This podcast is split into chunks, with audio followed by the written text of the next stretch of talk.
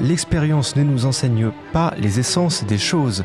Bienvenue sur Cause à effet, votre hebdo du travail chaque semaine sur 93.1. Aujourd'hui, nous parlons de la validation d'acquis d'expérience.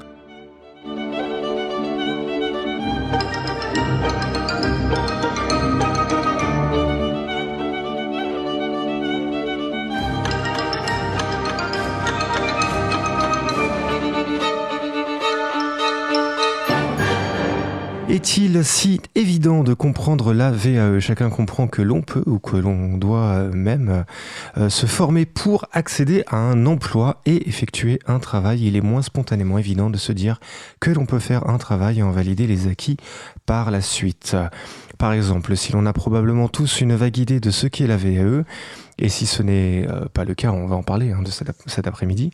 Combien d'entre nous sommes capables de dire exactement ce que sont euh, euh, nos acquis d'expérience à valider? Si je devais déterminer le diplôme qui décrit toutes mes activités aujourd'hui, lequel serait-ce? Telle est la question.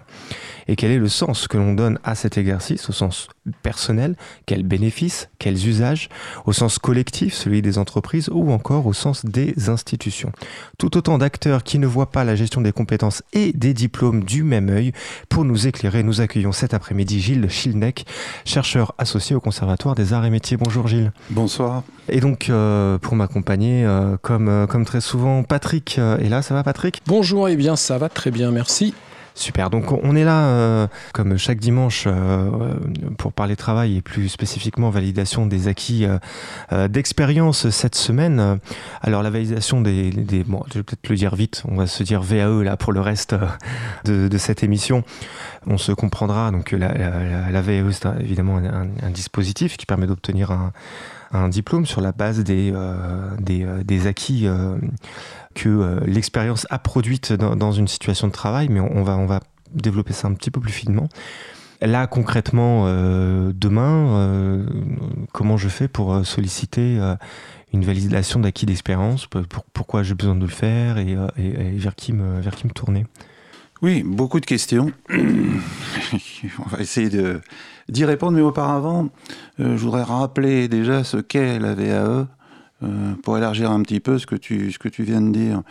Euh, depuis la loi de 2002, qui a instauré par le législateur la validation des acquis d'expérience qu'on appellera donc bien entendu VAE pour des questions de, de simplicité.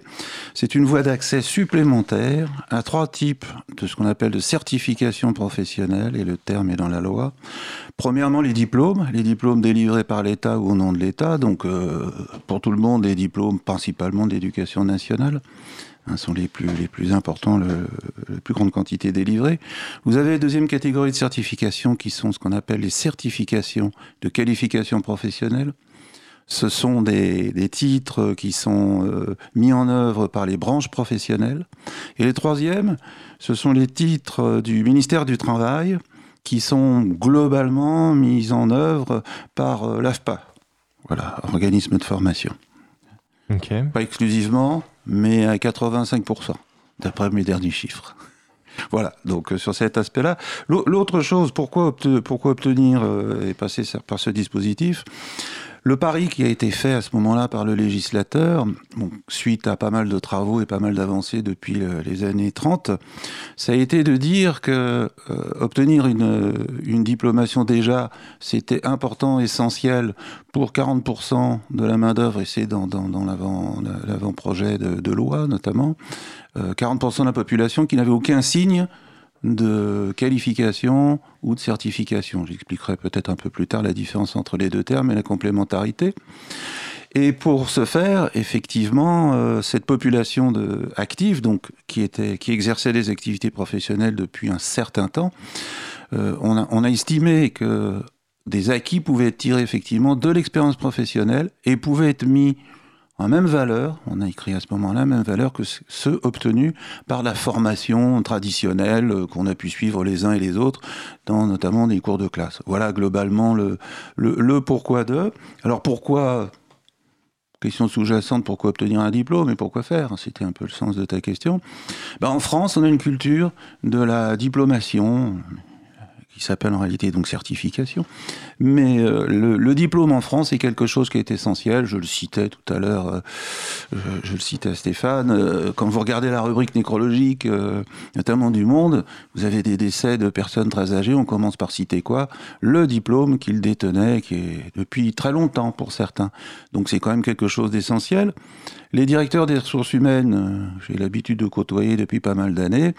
Eh ben, quand vous parlez avec eux, la première chose qu'ils regardent dans un CV, au-delà des déclarations qui peuvent être faites dans la presse, c'est bien le diplôme obtenu. Et après, effectivement, on parle de compétences, on parle d'activité, on peut parler beaucoup de choses. Mais le diplôme est quelque chose qui n'est pas suffisant pour obtenir un emploi, mais qui est incontournable pour pouvoir rentrer dans une logique de sélection. Voilà. Donc euh, il y a l'entrée euh, primo accès, euh, bien entendu, au monde professionnel, mais on le retrouve tout au long de la vie active. Voilà, je dirais rapidement mhm. brosser le pourquoi et l'intérêt. Hein, je précise bien, c'est quelque chose, c'est pas un jugement de valeur que j'émets, c'est un constat. En France, le diplôme, historiquement, est quelque chose d'important, également quelque chose d'important pour les familles, et quelque chose d'important, c'est un repère, un repère de notre société. Bien sûr, c'est-à-dire qu'il y a un effet de reconnaissance sociale, euh, ça, ça, nous permet de, de nous, nous, nous, distinguer, nous reconnaître. Euh, ça va dans la prolongation même de euh, euh, qu'est-ce que tu fais dans la vie. Généralement, quand on pose la question qu'est-ce que tu fais dans la vie, on répond le travail. On ne dit pas qu'est-ce que tu fais dans la vie, j'élève des enfants ou, ou voilà, quelque, chose dans le genre. ou, ou j'ai eu des petits-enfants récemment, ou j'ai euh, je sais pas moi, une activité euh, connexe. Non, non, c'est toujours le travail qui me définit. Et la suite logique euh, de cette question, du coup, c'est qu'est-ce que tu as Qu'est-ce que tu as fait comme, euh, comme études? Par quoi tu es passé comme parcours? Ah bon, tu es dans les sciences de gestion? Ah oui, d'accord, ok. Ah oui, toi, toi, tu as fait un, un, brevet d'éducation populaire. Bon, il, hein, il, en faut. Enfin, et après, chacun va y répondre euh, à ces représentations.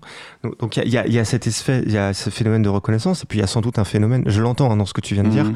euh, qui, qui, qui, me paraît assez essentiel, et surtout avec les RH que tu, que tu côtoies, c'est-à-dire que le diplôme va donner un, un, un, un, niveau social et pas seulement une reconnaissance sociale. C'est-à-dire qu'au travers de la, de la, de, la, convention collective, il y a un niveau de salaire et euh, a un niveau de grade qui est donné. Un bac plus 4 n'est pas un bac plus 5, euh, un, un, licence n'est pas un master, un, un, titre euh, RNCP euh, n'est pas euh, un CQP. si je, alors là, je, je, balance les, les, acronymes de manière très sauvage. On, on va, on va les, les, amener progressivement, mais voilà, simplement pour se dire voilà, il y a, y a plein de trucs mmh. différents et qui n'ont pas les mêmes, les mêmes niveaux. Alors. Tu énonces quelque chose qui est aussi un cheval de bataille à travers la VE. Tu parlais de convention collective. Convention collective, il faut savoir qu'en France, il n'y en a plus beaucoup. Il y en a très très peu. Historiquement aussi, euh, en gros depuis la, Deuxième Guerre mondiale, euh, les conventions collectives, donc qui sont les accords qui sont négociés dans les branches professionnelles et qui s'appliquent aux salariés qui sont dans ces branches professionnelles, prévoyaient effectivement pour la plupart des niveaux de qualification, donc euh, avec un intitulé qui correspondait derrière à une classification, un coefficient qui était attribué à ça, et au regard de ça, un salaire, une grille de salaire avec euh, des minimums et des maximums, et surtout des minimums. Ça a été battu en brèche euh, depuis 20-30 euh, ans. Il reste très très peu de conventions collectives en France dans le secteur privé qui permettent cet aspect-là. Donc, on pourrait se dire, bah, donc le diplôme est moins important. Ben non, on a tous, on sait tous que le déclassement des diplômés, énormément de, de, diplômés, on le voit notamment, un autre exemple dans les concours de la fonction publique, énormément de diplômés, euh, genre master, passent des concours qui avant étaient plutôt pour des bac plus 3. Quand il y a une crise de l'emploi, mhm. on a une forme de déqualification, une forme de démonétarisation entre guillemets des diplômes. Donc, euh, alors ça veut dire que euh, dans la fonction publique, on, on, a des on a des niveaux euh, de, de, de, fonctionnaires catégorie C, catégorie B, ouais. catégorie A. Il y a un phénomène où les catégories, ceux qui visent la catégorie B ont plus intérêt à, à postuler dans le, à, à, passer le concours de catégorie C euh, et se retrouver catégorie C et ensuite passer le concours interne de, de catégorie B qui, qui, sera plus simple. Et on a un phénomène du coup euh, qui euh, dans, le mhm. privé qui est, un, qui est, un, petit peu du même style, c'est-à-dire que un niveau master a plus intérêt à viser un, un, un poste de, de, niveau licence et donc du coup c'est ça le phénomène de déclassement qu'on voit, c'est que chaque diplôme en fait pour accéder à de l'emploi avec un marché qui se de l'emploi et l'emploi qui se raréfie postule au niveau précédent. Tout à fait. Ça que tu dis. Oui, oui, oui, bah, il bah, y, a, y, a, cet aspect-là, mais pas me faire dire ce que je n'ai pas dit. J'ai dit que le diplôme restait une condition d'accès à. J'ai dit pas suffisante. Ça veut dire qu'aujourd'hui, il n'y a pas d'automatisme. Mhm. Mais dans tous les chiffres qu'on a sur euh, euh, l'emploi et, et, le chômage, on s'aperçoit que plus on a un diplôme élevé, moins on a de chance et moins on est au chômage et inversement. Donc euh, il reste quand même cet aspect-là, on le sait bien. Mais il n'y a plus d'automatisme comme il y a pu y avoir effectivement à une période. Avec par exemple, euh, pour avoir le statut cadre, euh, pendant longtemps, l'association pour l'emploi des cadres, l'APEC, prenait directement dans ses adhérents quand vous aviez l'ancien diplôme de maîtrise qui est un bac plus 4. Dès que vous aviez un bac plus 4, vous pouviez prétendre, au... ça s'est terminé, tous ces mmh. aspects-là. Hein, il n'y a plus ces automatismes de ça a été euh, bah, par les pratiques effectivement du marché de l'emploi, ça a été complètement mis à mal. Et aujourd'hui, euh, on a des choses. Euh, enfin, c'est pas le repère total effectivement. Il suffit pas de, voir, on a des gens qui ont des thèses. Hein qui ont des thèses et qui se retrouvent dans des postes, parce qu'il n'y a pas assez de, postes qui recrutent des thésards, notamment dans les postes de chercheurs, dans les postes d'enseignants-chercheurs, dans l'enseignement supérieur, et euh, bah, qui se retrouvent obligés, pour, comme tu le disais, pour vivre, de postuler sur des choses qui sont de deux, trois niveaux inférieurs. Donc ça pose question, notamment pour la suite du déroulement des carrières, tous, tous les problèmes dont on entend parler euh, pour ceux qui travaillent dans ces domaines-là, les problèmes de frustration, des problèmes de, de, de, relations délicates au travail, parce que des gens qui sont retrouvent à faire des tâches, a priori, hein, sans que ce soit péjoratif, déqualifiés par rapport au nombre d'années qu'ils ont passé en études, et, ce qu'on leur a promis, parce qu'au cours des études, on continue encore, à, malheureusement, à certains endroits, à faire croire que qu'il y a un automatisme. Il y a encore des, professeurs qui malheureusement euh, continuent à... Alors c'est bien, ça stimule les élèves, mais je suis pas sûr que ça leur rende compte de la réalité à laquelle ils vont s'attendre à la sortie. bien sûr, bien sûr. Euh, on, a une, une émission euh, qui a donné la parole euh, récemment à tout un laboratoire de recherche au Collège de France en l'occurrence, qui s'appelle Tous Trouveurs et on peut retrouver le podcast sur causecommune.fm et donc une, une, une, directrice de, de recherche a donné la, pardon, une, enfin, habilité à diriger la recherche, mmh. donner la parole à tout son labo. Euh, ouais, c'est ça, HDR. Donc, des masters de mhm. recherche euh, jusque euh, postdoc et directeur de recherche avec les intermédiaires que tu imagines.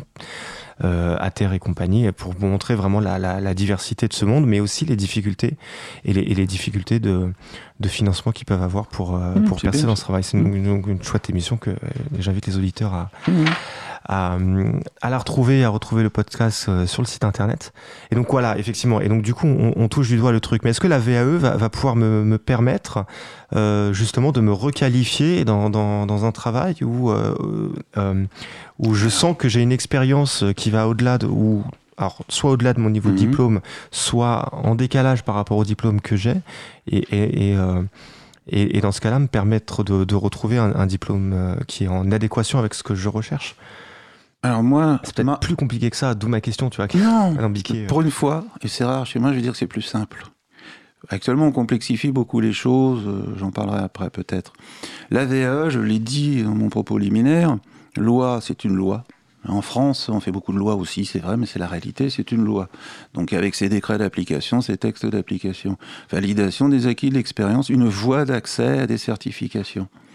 Donc euh, effectivement, euh, quand on a des expériences professionnelles particulièrement, mais pas que, on, et qu'on souhaite effectivement qu'on est dans le cadre d'un projet ou d'emploi ou, ou, autre, hein, de développement personnel, qu'on souhaite effectivement obtenir une certification et qu'on a suffisamment d'expérience pour y prétendre. Je parlerai après des conditions mmh. de, et les débats qu'il y a autour de ça et les oui. dernières mesures qui ont été prises. Je ne partagerai pas forcément. Euh, quand, on veut effectivement euh, prétendre, ah, il y a cette voie, effectivement, qui, je le disais au début, met en théorie à égale valeur, donc les acquis tirés de l'expérience et les acquis des savoirs qui sont la plupart du temps validés par des examens. Pour ce faire, il faut effectivement arriver à exprimer ces, différentes, parce qu'en principe on a différentes expériences, ce qui ne va pas de soi. Quand on demande à un individu lambda qui travaille depuis des années, euh, qu'est-ce que vous avez comme expérience, qu'est-ce qui peut être valorisé, qu'est-ce qui l'individu lambda dira rien. Voilà, c'est ce qu'on entend en règle générale. Je ne sais pas, et je ne sais pas comment les exprimer, je ne sais pas comment. Donc il existe un dispositif qui s'appelle l'accompagnement dans le, processus de validation des acquis de l'expérience, qui est essentiel. Cet accompagnement qui est dispensé, alors aussi bien par euh, pour l'enseignement supérieur en règle générale, ce sont des services euh, propres des établissements d'enseignement supérieur. Dans l'enseignement secondaire, on a des dispositifs qui sont un peu spécifiques là-dessus, puis vous avez aussi les Greta, les organismes de formation professionnelle qui s'en mêlent, mais vous avez aussi des cabinets privés Hein, qui euh, travaillent sur ces aspects-là, qui font également un bon travail pour la plupart, et qui effectivement aident des individus qui n'ont pas l'habitude, et nous n'avons pas l'habitude. Et là, euh, je, dis tout de suite que c'est pas lié forcément euh, au niveau de, de, qualification d'origine, au niveau de diplôme. Moi, j'ai vu des gens qui étaient ingénieurs, qui étaient cadres supérieurs, qui séchaient devant une feuille blanche parce que jamais ils n'avaient travaillé sur ces aspects-là. Ils savaient me dire combien ils avaient le diplôme, parler technique et autres, mais eux, Qu'est-ce qu'ils avaient réussi à mettre en œuvre pendant 20 ans ou 25 ans de carrière Ils séchaient complètement. Donc, importance, l'importance, hein, j'y tiens beaucoup, et on a vu les, résultats, de faire ce travail d'expression de la mise en mots, effectivement, de l'expérience, et de rapprochement, c'est-à-dire de recherche après en termes de diplôme, alors tant aussi bien du domaine, Hein, ça c'est pas automatique non plus. On peut être dans un domaine, mais avoir développé des compétences qu'on retrouvera plus forcément euh, dans un référentiel d'un diplôme qui a priori porte pas le terme qui correspond, semble-t-il, à ce qu'on a fait. Donc il y a cet aspect de, rapprochement d'eux et de niveau également, parce que euh, par la VAE, on peut prétendre à un diplôme de n'importe quel niveau. On peut avoir aucun diplôme en théorie aucun diplôme, et euh, présenter une VAE, enfin une thèse par la voie de la VAE, une thèse de doctorat. Il n'y a rien dans les textes qui empêche de le faire. Il n'y a pas de niveau de... Après, certains vous le diront oralement, mais c'est faux. Les textes ne bloquent absolument pas ça. Donc l'importance, un des autres aspects de l'accompagnement, c'est d'éviter que des individus se lancent dans des processus où ils vont à l'échec, et de leur dire, après l'individu est seul mettre à bord. Il décide de tout. Mhm. La validation des acquis de l'expérience est quelque chose d'individuel. Je parlerai après de logique d'entreprise, de logique plus euh, collective, mais ça reste toujours quelque chose d'individuel, et c'est l'individu qui, in fine, décidera de présenter tel ou tel diplôme par cette voie-là. Hein, diplôme ou certification. Oui, on voit que je suis dans l'éducation nationale aussi depuis pas mal de temps. Et que je les défends en plus. je je m'en cache pas. Hein. Un mhm. ardent défenseur des diplômes pour plein de raisons. Pas pour défendre la maison, mais pour leur valeur et ce qui, leur construction. Mais euh, le, deux niveaux, donc euh, l'expérience, arriver à exprimer et à valoriser. Deuxième chose, c'est trouver le bon diplôme et le référentiel qui va bien pour maximiser les chances de la personne d'obtenir le, parce que cette personne va devoir remplir un livret, un livret d'expérience, présentation de ses expériences, et ce livret sera la base de l'entretien qu'il ou elle aura avec un jury. Un jury composé aussi bien de professionnels que d'académiques, quand c'est euh, dans l'éducation nationale notamment des, enseignants. Voilà. Je, m'arrête là sur ces aspects-là mais je, redévelopperai après les autres aspects. Alors euh, oui, si tu veux, si tu veux. Euh, est-ce qu'on prolonge quand même tout de suite pour dire que euh, si je fais par exemple une VAE demain, euh, je me lance dans ma VAE demain, je passe devant le jury, le jury peut me dire euh, soit ça va, ça, va, ça va pas du tout votre livret, vous êtes à côté de la plaque et on peut, on peut rien valider. Il peut me dire vous êtes, ça va très bien. On, mmh. et, on continue et, voilà. et il peut me dire éventuellement, bon, là il y a quand même une bonne partie de, mmh. des, des acquis d'expérience, tu vois où je veux en venir hein, déjà.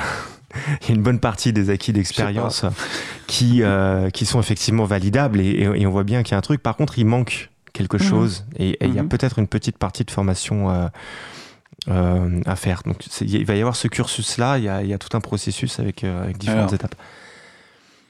Je vais repartir en amont par rapport à ce que tu dis. Déjà, enfin, on, ne cherche pas de VAE pour moi. La VAE, on ne cherche pas une formation. Quand on prépare une certification, on passe un bac. Pour là, on, prépare une licence par exemple, licence professionnelle, licence générale.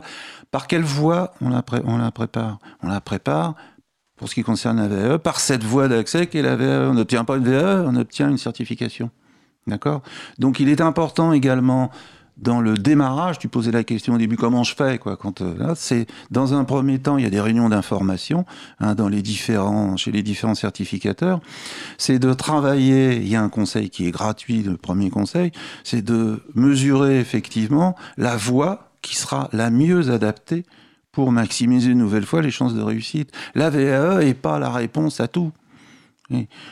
pour certains, il vaut mieux tout faire en formation. Pour d'autres, Mhm. faire en VAE et ce que tu dis après, tout à fait d'accord. Bon, toutes les les, étapes à franchir, effectivement, il y a tout un côté administratif, un côté recevabilité, pour voir si on correspond aux conditions fixées par le législateur. Alors je rappelle que à l'origine, le législateur avait fixé trois ans d'expérience depuis 2017 euh, ou 2016, je sais plus. Oui, 2017, c'est plus qu'un an, un an d'expérience. Et la deuxième chose, c'est qui reprend ce que j'ai évoqué tout à l'heure en disant que j'étais pas forcément pour, c'est que les acquis de la formation sont également maintenant pris en, compte. Oui, je te vois euh, au CLE, mais les acquis de formation sont également maintenant dans le texte. C'est pour ça que je dis mhm. les textes sont importants quand quelque chose fonctionne à partir de textes. Donc on est dans un débat aujourd'hui, j'en reparlerai, assez compliqué pour moi, où euh, reviennent des relents du tout formation qu'on connaissait avant, des combats euh, qui perdurent, et je parlerai de ces combats euh, en lesquels j'ai été mêlé au niveau des cabinets politiques en 2002 notamment. On va finir là-dessus. Qui ont continué, effectivement, et qui reviennent aujourd'hui avec la formation qui essaie un peu de se remettre dans le processus. Alors, tu l'as bien dit, Stéphane, effectivement, en théorie, si le jury en valide tout, donc il y a la certification, on valide qu'une partie. Mmh il peut faire en théorie des préconisations. Ces préconisations ne sont pas forcément qu'en formation, ça peut être d'obtenir une autre expérience. Mais comment on met ça en œuvre? On n'a jamais réussi à, comprendre cet aspect-là, c'est-à-dire dire à quelqu'un, va dire à ton employeur qu'il faut qu'on crée des conditions de travail qui me permettent d'obtenir l'expérience supplémentaire. C'est pas facile à mettre en œuvre. Donc on sait depuis 2002 retrancher derrière des formations complémentaires. Plus ou moins facilement mises en œuvre, parce que derrière, il faut que les organismes de formation puissent répondre et puissent répondre euh, au fil de l'eau. C'est-à-dire quelqu'un, si on lui dit, euh, euh, bah non, vous, il faut, manque ça et ça, il va voir un organisme de formation, on lui dit, ah ouais, mais ça, on ouvre dans six mois, bah, qu'est-ce qu'il fait en attendant? C'est une vraie question. On a vraiment un gap sur ces aspects-là. Et puis je disais sur les aspects formation, on a actuellement, il y a même une mission actuellement qui n'est pas, pas très public, mais sur euh, construire une logique de ce qu'ils appellent de parcours, mixant validation des acquis, l'expérience et formation. Alors, dès l'amont, très public Dès l'amont. Qui, pardon? Quand tu dis pas très public bah, C'est-à-dire que c'est dans le cadre porté par le ministère euh, du Travail, qui a constitué des groupes de travail. Mais euh, donc pour l'instant, ce sont des groupes de travail en interne, mais qui réfléchissent ah effectivement. dans, le sens où c'est pas public-privé, c'est dans le sens où on ne sait pas encore. Oui, oui, c'est pas, c'est pas sur, sur la place publique. Et ouais, voilà, et on aura des informations euh, plus tard. Ah bah ça, voilà, moi je suis à la recherche de ces informations, je suis parce que je m'interroge effectivement. Il faudra, il leur faudra à un moment donné passer par un, un véhicule, comme on dit, législatif, s'ils vont jusque là. Mhm. Voilà. Donc euh, la VAE telle qu'on la connaît aujourd'hui, c'est quelque chose qui est en train, depuis 2012, euh, qui est en train de d'évoluer, de bouger. La commande des politiques est en train de faire qu'il y a des choses qui sont en préparation, semble-t-il, et la ministre l'a déclaré. Oui, Biarritz, euh, au dernier, dernier out de la formation professionnelle, a déclaré effectivement que c'était un sujet qui lui tenait à cœur. Donc voilà, à suivre. À suivre. Patrick. Et si, on peut être surpris par le fait qu'on valide non pas uniquement des acquis de l'expérience, mais des acquis de la formation, si j'ai bien compris. Pour ce qui concerne l'expérimentation, je pense qu'on peut peut-être se dire qu'une des difficultés qui peut apparaître, c'est qu'en fait, actuellement, si je ne fais pas erreur, on valide, il y a une sorte de validation par l'échec dans le sens que je vais me présenter à l'entièreté d'une certification, alors qu'elles sont maintenant euh, divisées en ce qu'on appelle maintenant des, blocs de compétences dans les, dans les référentiels. Et l'intérêt d'un dispositif qui pourrait, euh, l'intérêt de ce type d'expérimentation qui mixerait formation et expérience ou à voir, ce serait déjà, à mon sens, de pouvoir présenter euh, un, donc un parcours progressif, de validation de l'expérience progressive, qui mixerait de la formation, mais surtout qui permettrait de, se présenter à des parties de certification, même si j'aime pas beaucoup le dire comme ça, et ainsi de pas euh, en fait se présenter à l'entièreté d'une certification, puis par élimination d'obtenir uniquement ce que l'on peut. C'est toujours quand même embêtant de présenter quelqu'un à une certification dans sa totalité en se disant je sais très bien qu'il n'aura pas tout, mais je suis obligé de passer par ce processus il ne validera pas tout. Et une fois que ce processus sera terminé, il va valider un ou deux blocs de compétences ou une ou deux activités. Tout dépend de comment c'est défini selon les différents référentiels. Bloc de compétences, c'est le terme qui est, employé de nos jours. Et une fois que le verdict sera donné, on va pouvoir faire des préconisations pour ensuite aller vers un parcours de formation et puis euh, compléter mmh. euh, le diplôme, quoi.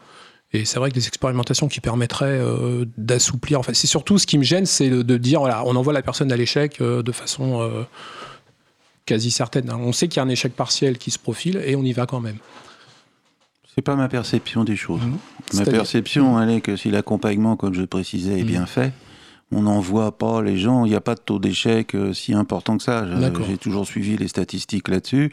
C'est de la responsabilité, je disais, une fine de l'individu. Vous avez des gens qui se présentent alors qu'on peut leur dire que, a priori, ils ont peu de chances d'obtenir c'est le droit de l'individu. je ne pense pas qu'il soit souhaitable de dire euh, tu ne peux pas y aller, on peut se présenter à n'importe quelle certification dès l'instant où on remplit les conditions administratives, même si on a une grande chance de, perdre ça, je veux dire cet aspect-là. Sur la totalité, c'est un choix qui avait été fait. Alors, pourquoi? Après, je parlerai de ma position sur les blocs de compétences et mes interrogations. Le, choix d'une certification, c'est qu'aujourd'hui, euh, tu détiens un morceau d'un diplôme, ça n'a aucune valeur nulle part aujourd'hui. Euh, aujourd'hui, c'est soit on a une licence, soit on a un BTS, soit on a un CAP. Si on a 50% euh, d'un CAP, on n'a rien. Enfin, sur, en termes de valeur marchande, j'entends. Mmh, mmh, mmh. Ça ne veut pas dire qu'on n'a pas fait un travail, ça ne veut pas dire que hein, euh, voilà. Mais la totalité, effectivement, c'était dans ce sens-là. Mais effectivement, cette histoire de totalité fonctionne si on ne laisse pas les gens, effectivement, tout seuls. Et c'est pas le cas. Et c'est pas le cas pour la plupart des cas des certificateurs d'État que je connais. Hein, après, euh, il peut y avoir des loupés, il peut y avoir beaucoup de choses.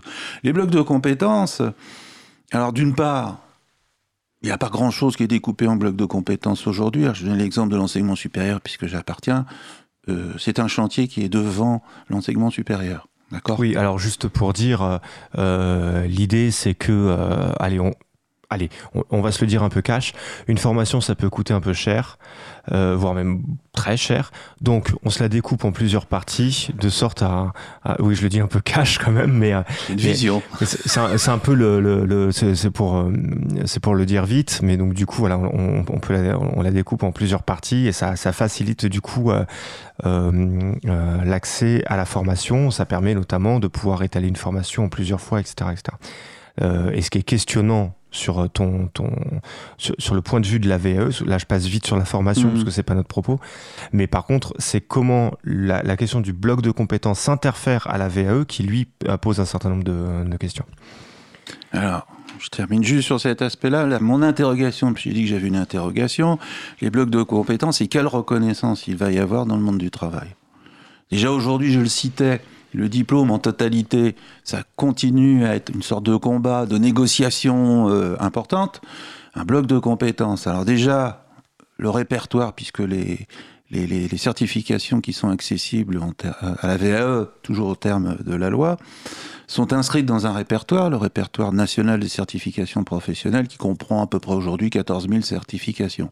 Tout le monde dit c'est beaucoup qui est accessible hein, à tout à chacun. Oui, tout à fait, qui est sur le site du répertoire national de certification professionnelle. Mais ces 14 000 certifications, si on y rajoute les futurs blocs de compétences, donc euh, un diplôme peut être découpé en 5, 6, voilà, vous multipliez. Comment un individu lambda va faire, c'est question, hein, va faire pour s'y retrouver aujourd'hui? Déjà, il a du mal.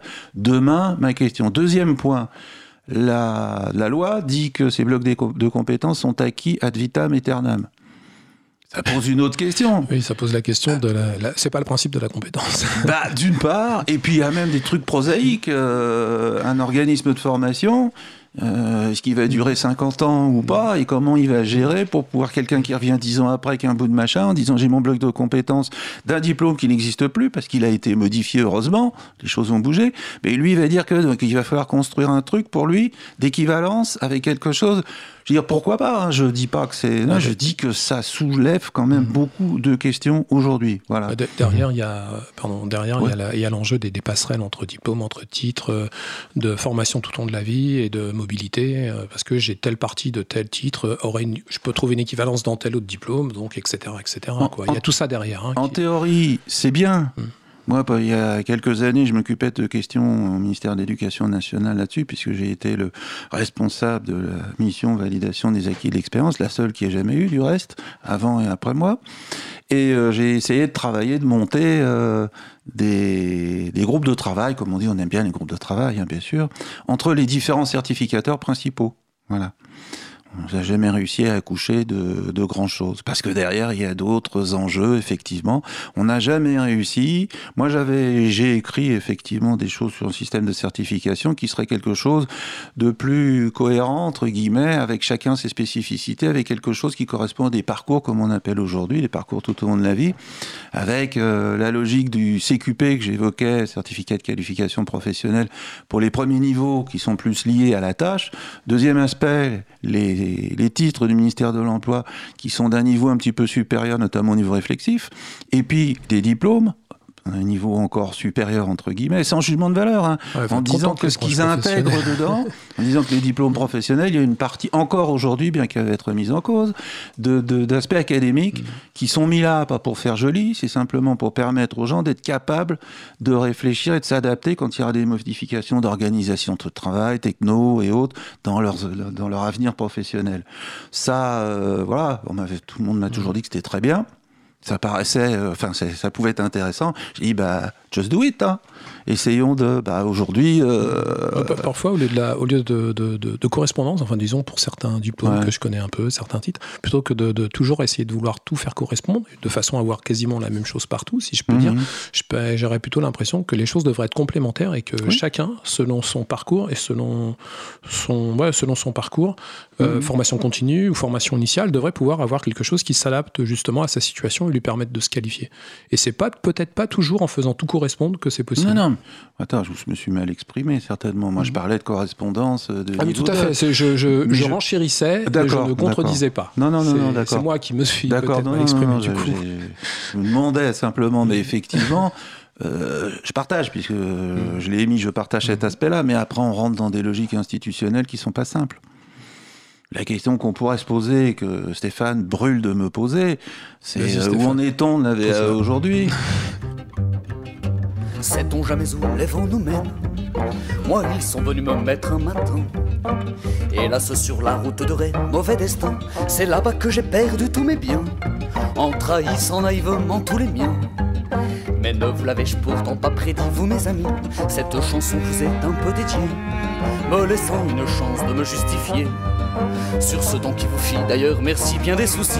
Preuve quand même que rien n'est jamais perdu, qu'il y a toujours une place pour le traître vaincu. Pour moi l'ami qui jour après jour devint un inconnu Rappelez-vous, c'était il y a pas si longtemps. Un soir décidé, j'ai changé de camp. Mettant dans le grenier de l'oubli mon utopie Moi la grande gueule des chemins rebelles. Une nuit mes idéaux se sont fait la belle. Pour des yeux marrons, des cheveux bruns bref Pour une belle qui avait la couleur des promenades. La douce odeur du parfum des grenades Justifiait son titre de bombe de grenade Mes prières ne lui en voulaient pas trop Autant vrai qu'elle m'ait retourné le cerveau. Je fus moi-même juge condamné, coupable, truand, bourreau. Enfin donc un soir j'ai changé de peau. J'ai mis une belle écharpe, des gants, un chapeau. Et malheureux, j'ai consciemment perdu la mémoire. J'ai pris le ticket pour le triste bateau. Celui qui vous dérive au fil de l'eau. Et vous-même peu à peu dans un bien triste bouillard. J'ai pas fait semblant de toucher le fond. Bien sûr, j'ai pris l'alcool pour compagnon. Juste à gauche de la nuit, les poches pleines de hasard, j'ai joué le rôle des piliers de comptoir, l'alcoolique de service des fins de bar. Celui qui traînement et m'en dit deux, trois coups à boire, c'était Fredo, le rigolo du quartier. Le gentilhomme, le brave, le bien-aimé. Celui qui a toujours le sourire mais qui nous fait pitié. Et un soir, un homme m'a sauvé la vie. C'était pas Jésus, c'était pas Dieu, pardi. Juste un homme de passage qui avait bien vécu, un sage. Il connaissait mon prénom, quel hasard. Puis il m'a dit, je t'échange une histoire. Contre ta liberté, assurément j'ai accepté. Et j'ai mis du temps à me rendre compte que, comme m'a dit ce sage à la fin du conte, quand t'as touché le fond du fond, soit tu crèves, soit tu remontes. Et j'ai pris la meilleure solution, abandonnant toutes mes ambitions. Celle qui un beau matin au coin de la gueule vous insulte, celle qui au fil des expériences, du vécu, des atouts, des vues de sa science, celle qui sans prévenir vous fait devenir adulte, et le pire, le comble de cette fin sombre, m'en revenant du pays des décombres. Tous mes amis avaient également disparu, j'ai bien eu du mal à les reconnaître, dû au sérieux de leurs tristes yeux peut-être. Je me suis aperçu qu'ils étaient tous devenus. Alors, sait-on jamais où les vents nous mènent Moi, ils sont venus me mettre, Me mettre un matin. Sait-on jamais où les vents nous mènent Moi, ils se sont bien moqués de ma peine. Sait-on jamais où les vents nous mènent Moi, ils sont venus m'apprendre un matin. Sait-on jamais où les vents nous mènent Moi, ils se sont bien moqués de ma peine. Cause commune.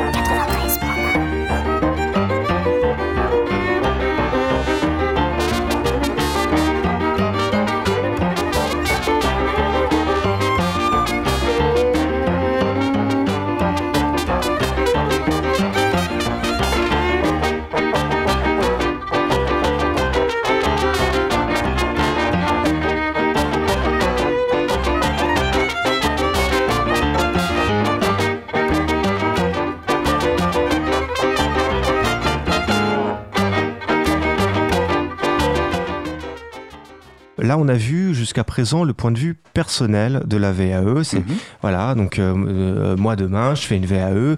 Pourquoi, comment, pourquoi? On a un peu creusé notre affaire, euh, sans rentrer trop dans l'ingénierie parce que c'est super complexe et que on, on invite les gens à aller dans dans, de, euh, consulter un, un conseiller d'évolution professionnelle, ça peut être très compliqué.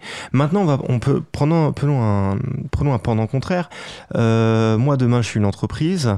Euh, je vois des VAE qui montent partout. Quel intérêt j'ai à, dire aux gens oui, oui, on va valider vos acquis d'expérience, avoir des grilles de salaire qui montent pour faire exactement le même travail, ou bien je prends le point de vue d'une d'une université. Quel intérêt j'ai à dire oui, oui, on va ouvrir à la VAE et vous allez pouvoir valider des diplômes qu'on fait euh, sans même venir assister euh, euh, assister à nos cours et, et, et- et écouter nos profs.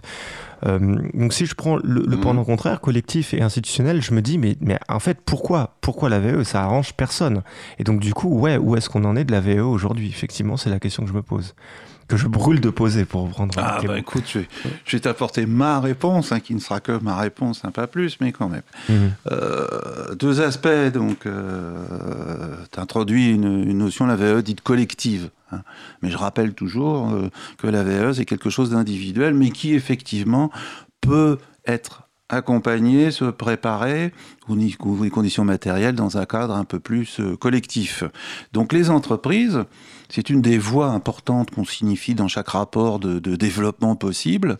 Et pourquoi? Et il y a quelques VAE collectifs, c'est-à-dire VAE collectif, c'est un employeur, effectivement, qui cherche pas la validation d'eux, qui cherche à ce que certains de ses salariés obtiennent, là, obtiennent une diplomation.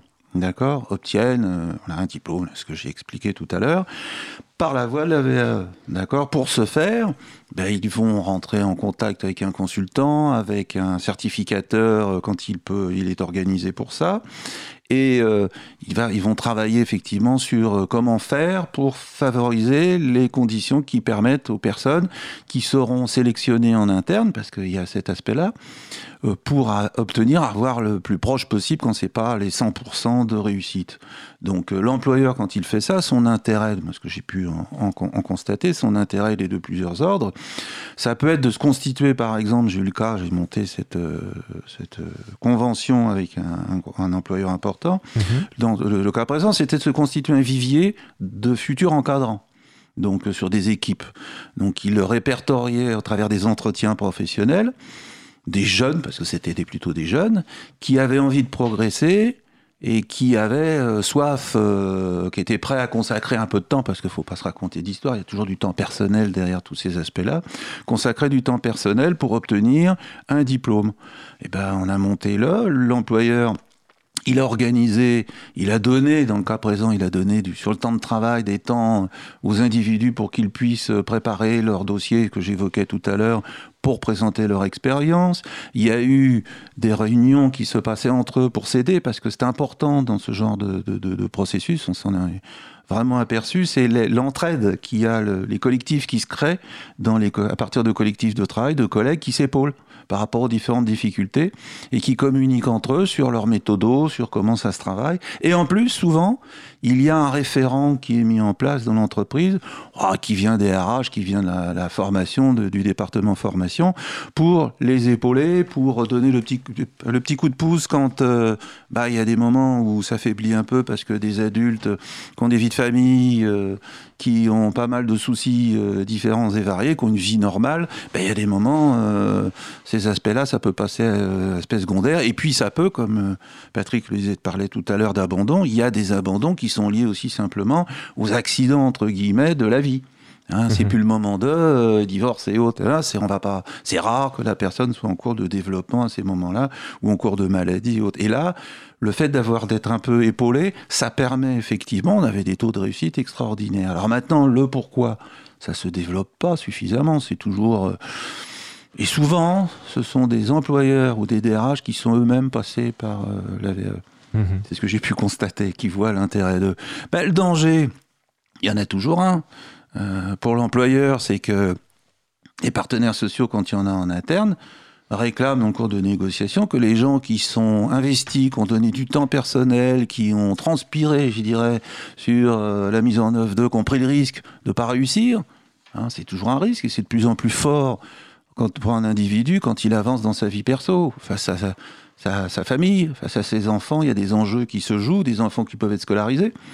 Et vous, moi j'ai déjà vu rater, euh, certains ne pas obtenir d'os, c'est voilà, comme d'obtenir. J'ai vu aussi des, adultes obtenir des diplômes pour qui c'était extraordinaire suite à des échecs dans leur passé scolaire, se retrouver à avoir un premier diplôme avec leurs enfants. Enfin bon, pas faire euh, pleurer dans les chaumières, mais il y a ce côté aussi important de valorisation, de reconnaissance de. Bah, cette mmh. reconnaissance, elle peut aussi être demandée monnayable.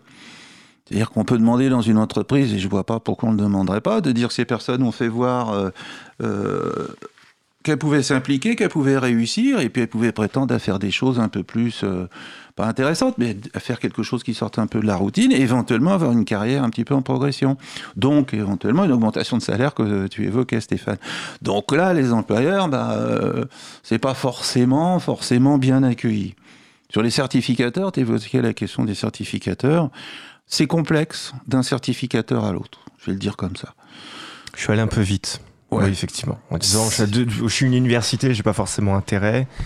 voilà. La concurrence est toujours avec la formation. Alors, je vais donner un mmh. exemple qui va me faire encore beaucoup d'amus, mais j'ai l'habitude de le donner, donc ça ne me gêne pas. Dans l'enseignement scolaire, parce que ce sont eux qui m'ont expliqué. Je ne comprenais pas à l'époque, quand j'étais en, en, fonction, donc je disais de développer, de piloter la VAE au ministère de l'Éducation nationale, pourquoi euh, j'avais des déblocages euh, au plus haut niveau, c'est-à-dire au niveau de l'inspection générale disciplinaire. J'en ai rencontré des inspecteurs généraux, discuté avec eux, des gens charmants.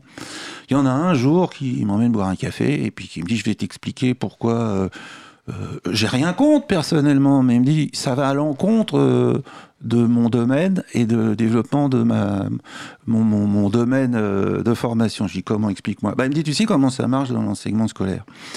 On a des disciplines on a des heures en fonction de. En fonction du nombre d'heures, on a un nombre d'enseignants. En fonction du nombre d'enseignants, on a un nombre d'inspecteurs d'académie disciplinaires. Et en fonction du nombre d'inspecteurs euh, disciplinaires, on a un nombre d'inspecteurs généraux disciplinaires. Et il me dit ton truc, potentiellement, puisqu'on ne passe pas par la formation euh, Sauf que pour quelques cas, quand il n'y a pas la totalité d'eux, au moment du, passage de jury, eh ben, nous, on n'a aucun intérêt à le développer, parce que de toute façon, il n'y a que la formation qui est reconnue. On dit, euh, Hein, et, effectivement, il y avait toujours, euh, il y a toujours eu un frein entre guillemets. C'est pas quelque chose qui est dans, dans, dans leurs mœurs, effectivement. L'aspect administratif, toujours dans ce même ministère, c'est de la certification. Il faut réunir des jurys, il faut les indemniser. C'est pris où tout ça? Il n'y a pas d'argent supplémentaire, c'est pris sur le budget de la certification, de la mise en œuvre de la certification, je dirais classique, initiale, euh, voilà. Donc c'est un coût supplémentaire. Dans les universités, alors dans les universités, il y a tous les cas de figure, comme toujours dans l'université. Il y a l'opposition qui existe encore, euh, théorique, je dirais. Le diplôme ne s'acquiert, et plus on monte, plus on peut l'entendre, ne s'acquiert que par ma formation. Je dis pas par la formation, mais pour certains enseignants, c'est par ma formation. C'est meilleur que à tort ou à raison, euh, voilà, c'est comme ça. Et puis il y a une nouvelle fois le problème du coût. Il faut organiser même chose des jurys, il faut avoir des enseignants qui veuillent bien venir, il faut avoir des professionnels, puisque tous les jurys doivent être composés, il doit y avoir un, pourcentage de professionnels. Bah, ces professionnels, ils sont pas sur le lieu de travail à ce moment-là, il faut les indemniser. Cet argent, il vient d'où? Il n'y a pas il a jamais eu au niveau de l'État de, financement particulier sur cet aspect-là. C'est pris dans le tronc commun. Donc le tronc commun qui est le, fond de la formation. Ah là, là, sur ces aspects-là, non, pas du tout. C'est sur le budget de fonctionnement du ministère. Ah oui, pardon. Ce que le ministère donne, l'aspect budget, c'est pas sur les ressources propres. Donc, euh, c'est de la certification. C'est pour ça que j'ai hmm. l'air un peu tatillon, je crois que je le suis, mais de bien rappeler que la VAE, c'est la, certification. Donc, euh, on arrive à les jurys, c'est comme les autres, sont des jurys plaignés, euh, décision peut pas être remise en cause, ils sont composés comme les autres. Et souvent, de plus en plus, vous avez le jury de diplôme, c'est le même que le jury de VAE qui délivre le même diplôme. Je vous rappelle hein, cet aspect-là. Mmh, mmh. Pour ce qui est de la diplomation dans éducation nationale, euh, santé, agriculture, enfin les différents ministères qui, qui, délivrent pas mal de certifications, ce sont les mêmes diplômes. Ça a été un choix qui a été fait en 2002, ce ne sont pas des diplômes particuliers. Donc, quelle que soit la voie d'accès, vous avez un diplôme qui ne mentionne pas par comment vous l'avez obtenu. Donc, il faut respecter, enfin, ça, je pense, il faut respecter la même valeur les mêmes euh, critères, parce que sans mmh. ça, les mêmes enseignants, et peut-être à juste raison, vous direz, attendez, c'est au rabais, vous les donnez, il suffit de payer, euh, il suffit de, et tout. Donc on est bien aussi. Et ça aussi, je reprends par rapport à un échange qu'on avait eu tout à l'heure avec Patrick. à l'instant, C'est aussi un des, un des freins aussi à certains moments, quand on entend, il faut raccourcir le, parce qu'il y a beaucoup de débats autour. Raccourcir, je dis que si vous voulez raccourcir, raccourcir quoi? On peut le donner en entrée, faire comme aux États-Unis, on donne de l'argent, on a un diplôme. Euh, pas partout, mais dans beaucoup d'endroits. Donc est-ce que c'est vers ça qu'on veut aller? Il y a des formes à respecter, il y a des étapes à respecter, et puis fondamentalement ce qu'il faut respecter, avant tout, c'est le temps laissé à l'individu pour maturer pour faire cet exercice que j'expliquais tout à l'heure, de mise en œuvre, de, mise en œuvre, de formalisation de son, de ses expériences. Et ça, bah, je suis désolé, mais pour les raisons que j'évoquais aussi précédemment, ça peut prendre plus que le temps qui est marqué dans la circulaire qui régit le fonctionnement de. Bien sûr, Ce qu'on a déjà fait, on a raccourci énormément tous les délais administratifs par rapport à, l'époque. Glorieuse, entre guillemets, 2002, les premières années de mise en œuvre. Bien sûr, comme, comme euh, nous euh, disait, euh, nous rappelait Spinoza au, tout début, l'expérience ne nous enseigne pas les essences des choses, c'est-à-dire qu'il y a un temps, on va le dire plus gentiment, c'est-à-dire qu'il y, a une espèce de temps de, de, de, de compétences oui, de maturation, voilà. Ouais, ouais. J'allais dire compétence incorporée, mais là encore, peut-être je jargonne un peu, mais c'est cette espèce de moment où la, la, la, la compétence redescend dans le corps Au, fond des tripes et qu'on se met à faire des choses mais sans savoir exactement pourquoi ni, être tout à fait capable de les expliquer. Ah c'est d'ailleurs l'enjeu, la, difficulté de la VAE en soi, mais c'est aussi un, un, indicateur intéressant pour montrer qu'il existe justement une, euh, une expérience, une expérience forte. Bon voilà, une petite euh, digression, mais... Euh, Parce que quelque part, il ne s'agit pas tant de dire que que j'ai acquis mon diplôme par la validation de l'expérience ou par la formation ou l'instruction traditionnelle, en fait, c'est pas tant de dire que ça vaut la même chose, peu importe. Ce qui est important de dire, c'est que ça ouvre les mêmes droits parce qu'on reconnaît mm. la même compétence, quelle que soit, puisque on peut le dire comme ça parce que c'est découpé en blocs de compétences, quoi qu'on en pense. Il faut bien mm. qu'on donne des, voilà, il faut bien qu'on voilà et on voilà et, parce que parfois il y a comme confusion, comme si euh, euh, comme si ce n'était pas. C'est pas tant que ce soit la même chose ou pas. Je pense que parfois il y a un débat sur les équivalences, etc. Chacun son chemin, j'ai envie de dire, chacun sa mmh. façon d'acquérir euh, sa capacité à être efficace dans le travail, on peut le dire comme ça aussi. Et euh, on voit bien que ça ouvre les mêmes droits et c'est ça qui est intéressant. Je ne suis pas obligé en fait d'être compétent par tel ou tel parcours. On ouvre une voie différente et c'est ce qui est intéressant dans, dans la VAE, ce me semble. C'est cette possibilité qui est donnée d'avoir. De, si ce n'est que pour les titres du ministère du Travail, on passe l'épreuve. C'est ça qui est un petit peu étrange. C'est que quelque part, euh, on passe l'épreuve. Oui il y, a, deux, parce que j'y étais à ce moment-là, ça a mmh. peut-être changé, mais j'avais fait effectivement que le ministère du Travail euh, au début, il ne faisait effectivement que mise en situation, passage mmh. de, et après il y avait, il y a eu le sur dossier qui avait bah, été rajouté. Est-ce que ça existe encore ou pas là par contre Ce qui se passe, c'est qu'ils sont inscrits à l'épreuve. Il y a un dossier professionnel, que quel que je sois issu de la formation ou que je sois issu euh, de l'expérience, enfin, du, du, métier. Je, en fait, j'ai un dossier professionnel que je renseigne et puis je suis évalué au vu de, donc, de différentes modalités qui sont euh, la mise en situation, euh, voilà. ou, une épreuve, une mise en situation qui peut être écrite. C'est pas hein. systématique comme ça l'était au début. et puis aussi un dossier professionnel. Ben, il y a force, il y a systématiquement une mise en situation professionnelle qui est proposé dans les référentiels euh, du ministère euh, du Travail. Et puis, il y a un dossier professionnel, il y a un entretien, il y a un entretien final.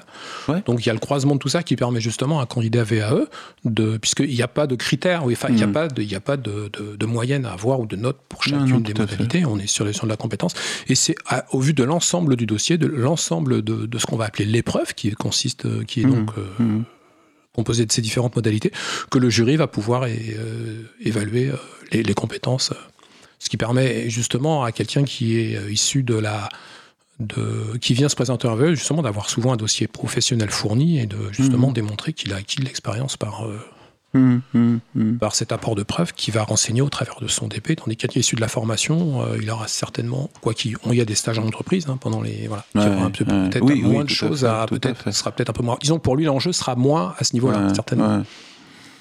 Je rentrerai pas parce que tu vas me dire que c'est un autre sujet peut-être sur ces histoires de compétences et, sur, sur ce que ça recouvre. Oui. Parce que, euh, compétences euh, professionnelles, quand j'entends de compétences... Euh, est-ce qu'une compétence peut ne pas être professionnelle Non, mais l'éducation nationale s'est emparée mm. de ce terme parce que c'était utilisé mm. partout et a mm. changé les mots et a mis compétences partout par des diplômes. Je suis plus circonspect sur les compétences mmh. euh, qu'on peut acquérir quand euh, on a mmh. suivi une formation. Mais là, c'est pour ça que je dis c'est un autre sujet, je parle pas de TAE, mais quand on a suivi une formation standard, classique, euh, éducation nationale. Voilà. On est un peu piégé par les mots qui sont dans les textes et qu'on. voilà, c'est Non, mais je tenais juste à, à, dire que voilà, le, vocabulaire est utilisé par les uns et les autres dans nos domaines. C'est quand même assez intéressant, mmh. mais pour, euh, je veux dire, pour un, je vais pas dire un auditeur, mais oui, les auditeurs, là, pour, pour un individu classique et autres, faut, faut pas s'arrêter à ça, quoi. Je veux dire, quelqu'un qui est pas du mmh. domaine, faut pas s'arrêter à ces aspects-là. On l'évoquait tout à l'heure aussi avec euh, Stéphane Hoff, je dirais. Pour moi, le plus important, on est dans la certification professionnelle. Ce mmh. C'est pas d'obtenir une certification par une certification, c'est un projet et c'est d'accéder à un emploi, une reconversion, à une évolution qui est favorisé par l'obtention d'une certification. C'est comme ça que j'ai toujours perçu ce dossier que j'avais pris à bras le corps. Et j'étais en négociation en 2002 et tous les, les débats euh, qui puis crocolins entre euh, le ministère du Travail, euh, l'éducation nationale. C'était très chaud parce que derrière il n'y avait pas les mêmes approches. Et puis il y a des querelles historiques entre mmh. guillemets. Mais il faut faire fi, moi je pense, de tous ces aspects-là. Ce qui est important, effectivement, c'est de permettre que ce genre de dispositif puisse permettre à des gens qui n'ont pas suivi les cursus classiques euh, hein, dénoncés par certains, hein, qui fait qu'on a sa place dans la société quelque part dès sa sortie euh, du diplôme le plus haut qu'on peut avoir, sauf accident, bien que c'est en train de changer, mais c'est encore un peu cet aspect-là, mais qu'on puisse avoir cette possibilité après tout en travaillant de pouvoir euh, raccrocher à, de pouvoir se remettre dans des dispositifs de. Je, le dis souvent aussi, un des effets qu'on constate beaucoup avec des gens qui obtiennent une certification par la VE, c'est qu'ils ont envie de progresser en faisant des formations d'autres VE après. Mais ça, ça mobilise ou remobilise effectivement souvent des individus qui pensaient que non, c'est pas pour moi. Je veux dire, j'ai raté le initialement. Quand j'étais jeune, j'ai travaillé jeune, j'ai pas eu le niveau de. Bon, c'est fini pour moi ces aspects-là. Je transfère tout sur mes les générations qui viennent, sur mes enfants. C'est quand même quelque chose d'important en France. Hein, le rêve que les enfants feront plus que ce qu'on n'a pas fait. Oui, oui, c'est-à-dire qu'en fait, euh, dans la, tentation qu'on pourrait avoir euh, lorsque on a un, bas niveau de qualification, c'est de se dire que en étant confronté à une seule pédagogie et cette pédagogie euh, ne se rapportant qu'à un seul euh, à une seule chose même plus dire compétence du coup mais non, une, mais moi, une seule situation tu vois à une seule situation de travail et donc euh, fatalement nécessairement la formation n'est pas faite pour moi et donc les diplômes ne sont Tout à fait. Ne, ne, sont pas faits pour moi. Et ça c'est très très fréquent. Et effectivement il suffit d'un seul échec parce que généralement les échecs peuvent être lourds et, et douloureux euh, pour se dire que bah en fait du coup c'est fini, c'est pas pour moi, il y en a aucun que je puisse réussir alors qu'en fait effectivement c'est pas du tout vrai. Et, et, on peut prendre les problèmes dans, dans les deux sens, c'est-à-dire que ça peut être par exemple un bac qu'on échoue et donc du coup on peut pas forcément aller euh, euh, ailleurs euh, dans, dans, un BTS ou que sais-je. Mmh. Euh, ça peut être je fais une année de licence dans lequel je teste un peu. On m'a dit bon bah écoute, va en sciences éco, comme ça tu auras du au, au moins tu auras du boulot, mais je sais pas du tout pourquoi je suis là. Et en fait, c'est plus de l'apprentissage qu'il me faut et, et, du, et, et de l'alternance, et, et, je vais vers ça. Enfin, il peut y avoir toutes ces situations-là, mais, euh, mais on s'en rend pas compte forcément. Donc, euh, euh, c'est ça que tu dis. Et sans, sans doute insister sur, vraiment sur, la, la, sur la, la, manière que tu as de dire les choses. Bon, évidemment, ça a déjà été dit, mais, mais je pense que c'est mmh. vraiment important de, vraiment de le préciser c'est que. Euh, on a des objectifs, on a des outils, mmh, et voilà, il faut mmh. se saisir des choses comme des outils, sans forcément se mettre de, de, de, de pression particulière, mais, mais voilà, c'est des outils qui sont des outils juridiques en fait, dont, on se saisit. Effectivement, qui s'appuient, euh, et j'y tiens moi beaucoup à ces aspects-là. Je veux dire, il y a quelques années, il y avait des d'autres pratiques qu'on appelait VAE. Il y avait des gens qui, à partir de la VAE, celle-là, je veux dire la, la seule, appelaient autrement le, la valorisation. J'ai aussi été sur des dossiers pour la, la fonction publique. Mmh. Dans la fonction publique, il y avait, on va mettre la VAE dans la fonction publique. Bon, mais dans un groupe de travail interministériel, piloté par ceux qui vont bien, des GFP, et euh, j'entendais des choses passionnantes. Moi, je leur posais la question, mais attendez, ça fonctionne par concours, ça fait comment vous allez... Il mmh. n'y a plus de concours Comment Alors finalement, ils ont fait changer le, ils sont passés sur des aspects de valorisation qui fait qu'il y a des dispenses de d'épreuves euh, qui peuvent être acquises par des dossiers, par des choses comme ça. Mais euh, la VAE, effectivement, et je dis, je vais peut-être arrêter de le dire, accès à des certifications. Faut pas, ce dispositif, on peut faire d'autres dispositifs, voilà. On peut faire d'autres dispositifs, ah, mais ce dispositif, moi j'y tiens entre guillemets parce que euh, si on le développait encore plus, il pourra apporter beaucoup plus tel qu'il est fait. Alors, améliorer le fonctionnement, améliorer. Il y a plein de choses. Moi, j'ai écrit plein de textes là-dessus, notamment pour faire des propositions, parce que de dire que ça marche pas, ça c'est une, habitude hein, de beaucoup. C'est pas bien, c'est pas ci, c'est pas ça. Moi, déjà, on a ça. Euh, on commence à avoir quelques années de recul, puisque depuis, depuis 2002, ça fait 17 ans. Jetons pas le bébé éclos du bain, essayons de voir comment on peut faire évoluer dans le respect effectivement de cet aspect-là et de cette voie particulière.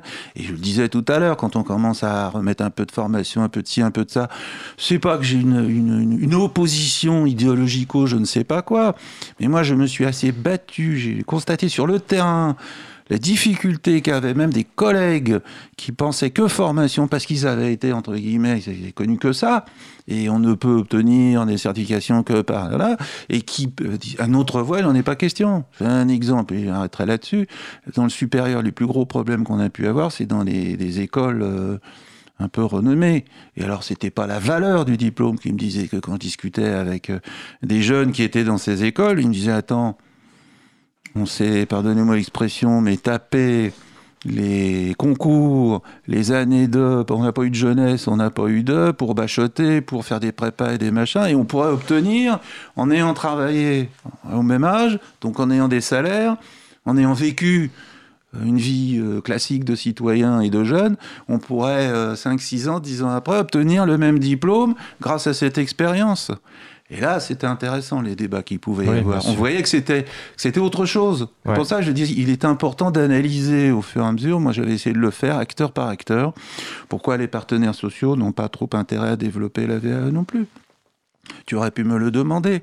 J'aime bien. Pourquoi les partenaires sociaux Celle-là, je la temporisais justement parce on, on, a promis les chiffres tout à l'heure, on les a pas donnés. Donc allons-y. J'ai alors sans, je n'ai pas mon habitude de noyer, mais simplement dire que ça représente en 2018, il y a 25 728, je suis précis, euh, diplômes délivrés par euh, la validation des acquis euh, professionnels, mhm. hein, l'expérience. Voilà.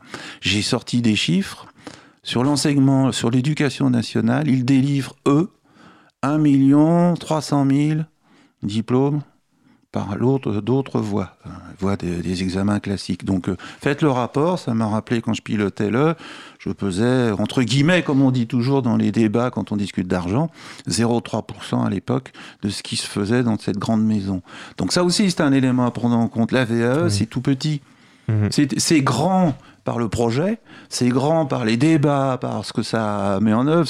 On dit souvent c'est un levier pour faire beaucoup de choses, et bouger beaucoup de choses, et c'est vrai les certifications, la construction, les reconnaissances qu'on a déjà évoquées pour partie. Mais dans l'univers de la certification classique, aujourd'hui, ça ne pèse rien. C'est pour ça que je disais tout à l'heure, euh, euh, dans les ministères notamment, ça a été de dire, bah, en termes budgétaires, vous vous, vous appuyez sur le budget classique parce que c'est tellement petit, mais c'est tellement petit que euh, c'est pas reconnu, quoi. C'est pas reconnu comme quelque chose de développement. Il n'y a eu qu'un moment moi, je le dis dans l'histoire de la VAE, où on a boosté un petit peu le dispositif, c'est quand il y a eu une mission interministérielle de développement de la VAE sous euh, Dominique de Villepin on avait fait un rapport à ce moment-là et bon, il était bien passé. Et ça avait, il y avait eu un pilotage qui était fait à l'époque par le délégué général, euh, le DGEFP, euh, ministère du Travail. Donc Direction générale euh, de l'emploi et de la formation. Et de la formation professionnelle, réunissant dans un premier temps, on avait réuni tous les ministères certificateurs et on avait travaillé pour la première fois ensemble pour essayer d'unifier, là on n'était pas dans la complémentarité, mais d'unifier les procédures, les documents les délais, les, vous voyez, tous ces aspects-là, et puis de progresser en fonction de ce que faisaient les uns et les autres, c'est-à-dire partager l'expérience, nous aussi, puisqu'on mettait le dispositif en place pendant trois ans. Et je peux vous dire qu'à ce moment-là, il y a eu des progrès importants pour développer la qualité des dispositifs, la lisibilité des dispositifs, et comme toujours, ça a été porté pendant trois ans politiquement, et ça a été abandonné euh, au bout de trois ans. Il n'y a pas eu de suite de cet aspect-là, donc il n'y a jamais eu plus de commande politique.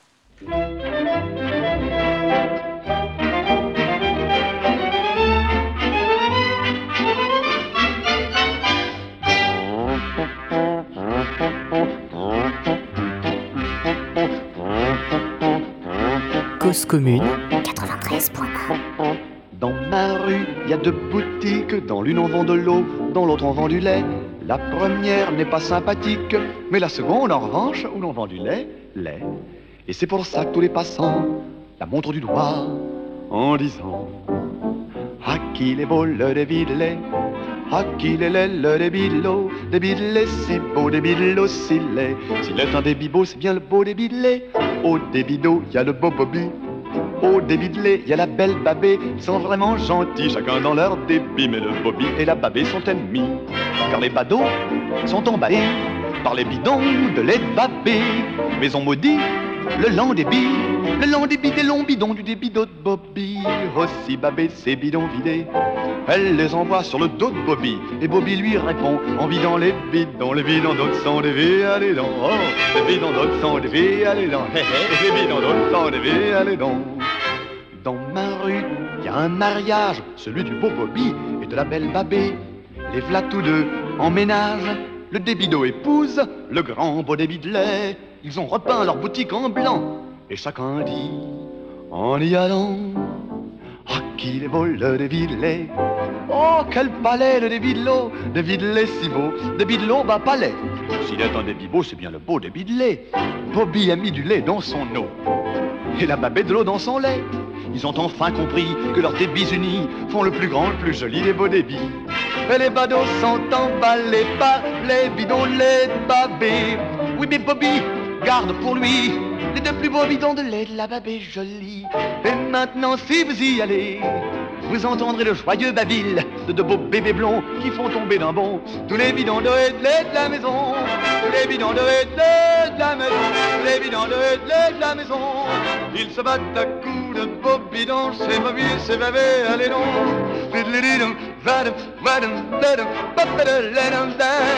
Euh, on est toujours sur euh, Cause à effet, premier euh, magazine radio du travail, de l'emploi et de la formation en Ile-de-France sur 93.1 et on va tout de suite écouter la chronique de Patrick.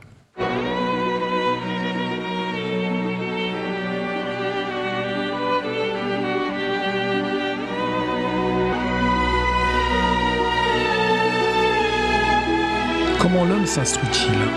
Comment produisons-nous de la connaissance? David Hume, philosophe empiriste, dirait que tout part du sensible. Mais qu'est-ce que cela veut dire? L'empirisme est un courant philosophique pour lequel l'expérience sensible est à l'origine de toute connaissance. Les connaissances sont issues de l'empirie, c'est-à-dire des données de l'expérience. Mais alors, que nous dit Hume? Que tout part du sensible, qu'est-ce à dire? Eh bien, que les idées ne nous sont pas livrées toutes faites à la naissance, que la logique n'explique aucune causalité et que les idées se construisent sur les habitudes. La certitude repose sur la croyance et la raison sur la coutume. Plus j'emmagasine de souvenirs, plus je les compare entre eux, plus je reconnais les événements qui se succèdent. Je ne raisonne pas par logique, je crois qu'une succession d'événements qui s'est produit plusieurs fois se reproduira. Pour Hume, le raisonnement causal, le concept de causalité en quelque sorte, est acquis par l'expérience. On constate la conjonction constante d'événements, il n'y a pas d'inférence, il n'y a pas de conjonction nécessaire. Je sais que le soleil se lève demain matin, ou je le crois. Je le crois parce que cela s'est toujours produit. Hume était en quelque sorte un, un, sceptique, mais pas un sceptique qui doute systématiquement de tout pour ne croire en rien. C'est juste un sceptique qui doute de l'étendue de la connaissance humaine. Pour mieux comprendre, examinons une théorie contraire à l'empirisme, une théorie qui considère que les idées préexistent à l'expérience dans notre esprit. Descartes, par exemple, considérait cela et arguait que par les sens, on réveille en nous les idées correspondantes des choses vues, touchées, senties, idées des choses qui permettent de les penser. Après tout, les idées ne sont-elles pas générales alors que l'expérience est toujours particulière? Il propose pour démontrer sa théorie la fameuse expérience de pensée du morceau de cire. Je fais fondre un morceau de cire. Comment expliquer que je reconnais un morceau de cire avant et après que je ne l'ai chauffé? Il n'a plus la même forme, la même couleur, la même odeur. De froid, il est devenu chaud. Mes sens me disent que ce n'est plus le même objet et pourtant je sais bien que c'est le même morceau de cire. Donc c'est bien mon esprit qui, perçoit. Bon alors, d'où viennent les idées euh, Bordel? Enfin, bordel, c'est de moi, hein. ce n'est ni de Hume euh, ni de Descartes. Eh bien, figurez-vous que Kant propose une explication qui pourrait synthétiser les deux approches qui nous semblent bien en avoir été nourries. Kant nous dit que l'expérience est sans aucun doute le premier produit que notre entendement obtient en élaborant la matière brute des sensations. Elle nous dit bien ce qui est, mais elle ne dit pas ce qu'il faut que cela soit d'une manière nécessaire, ainsi et pas autrement nous dit-il dans Critique de la raison pure. Le savoir-faire ne produit pas nécessairement du savoir, et on ne s'instruit pas seulement en faisant. L'expérience ne nous instruit que lorsqu'elle répond à un problème que nous nous sommes posé. Peut-être pourrions-nous en conclure que savoir-faire ne signifie pas savoir que, et savoir que ne suffit pas pour savoir-faire. Quant à nos candidats VE dont il est question aujourd'hui, ne doivent-ils pas démontrer que l'expérience les a instruits?